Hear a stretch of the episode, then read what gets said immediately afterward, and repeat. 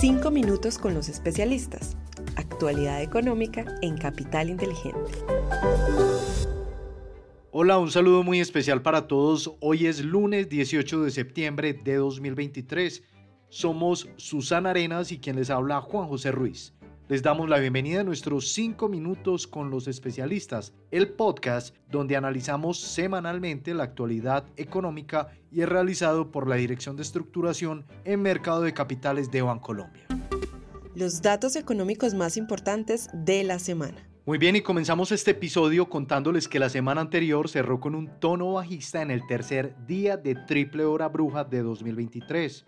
Hay que mencionar que este es un día en donde se dan vencimientos masivos de opciones. Por su parte, las Mega Cap fueron las protagonistas de las pérdidas, con retrocesos importantes en Amazon, Nvidia y Microsoft. En el caso de Adobe, un retroceso mayor se dio porque a pesar de haber cumplido con las expectativas de ganancias, los resultados de demanda de los consumidores por herramientas de inteligencia artificial fueron decepcionantes. En el ámbito local, en agosto el índice de confianza del consumidor se redujo 1,4% con respecto al mes anterior debido a un deterioro en la percepción sobre las condiciones económicas actuales. En cuanto a los datos económicos de la semana, el martes 19 de septiembre se publica la inflación de la zona euro en agosto y la balanza comercial de Colombia en julio. Además, el miércoles 20 se conocerá la decisión sobre los tipos de interés de la Fed desempeño de los mercados internacionales. Ahora resaltamos tres datos del desempeño de los mercados globales la semana pasada. Primero, el dólar medido a través del índice DXY aumentó en 0,2% hasta los 105,3 puntos. Segundo, la renta variable internacional registró un comportamiento mixto. En Estados Unidos el Nasdaq cayó 0,5% y el Standard Poor's 500 disminuyó 0,2%, mientras que el Dow Jones subió 0,1%. En Europa el Stock 600 subió 1,6% y en Asia el índice de Japón aumentó 2,8%.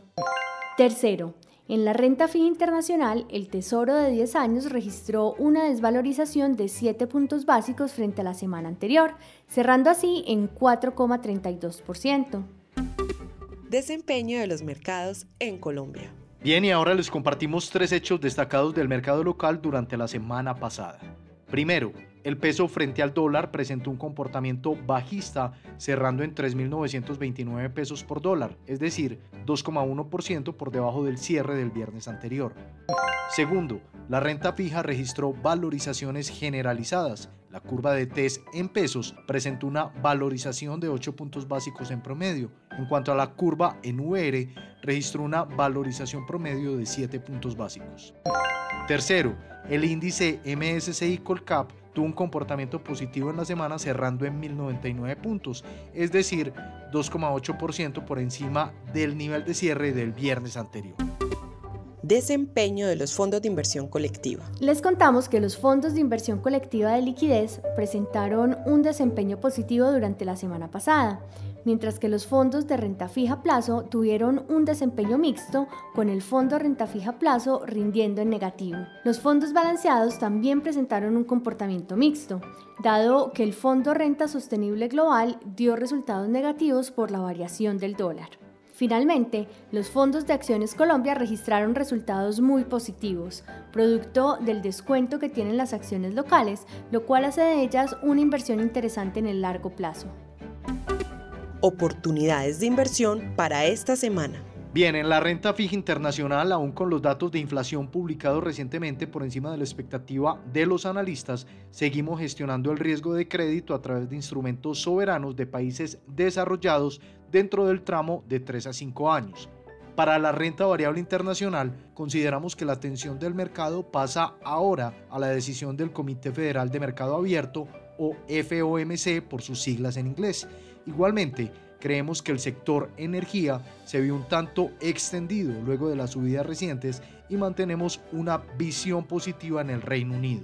En el contexto local, los diferenciales de tasas de interés entre la deuda privada y pública continúan reduciéndose. Sin embargo, los tramos más largos de la curva empiezan a lucir algo justos e incluso caros. En títulos menores a 18 meses esperamos un mejor comportamiento de la deuda indexada a IBR y más largo plazo de la tasa fija. En cuanto al peso con respecto al dólar, esperamos que se cotice entre los 3.880 pesos y 4.100 pesos durante esta semana, mientras que en las acciones, luego de los rebalanceos del H. Colcel y el FTSE, consideramos que puede haber una reducción relativa de los volúmenes, por lo cual será importante monitorear el nivel de los 1.100 puntos. Bueno, y así llegamos al final, pero antes de despedirnos, les invito para que nos dejen una calificación de 5 estrellas en Spotify y en Apple Podcast. Si quieren recibir esta información en sus correos cada semana, suscríbanse en el enlace que encuentran en la descripción de este episodio. Susi, gracias por acompañarme en este episodio y en especial a todos nuestros oyentes por escucharnos hasta el final. Les esperamos la próxima semana en un nuevo episodio de los 5 minutos con los especialistas.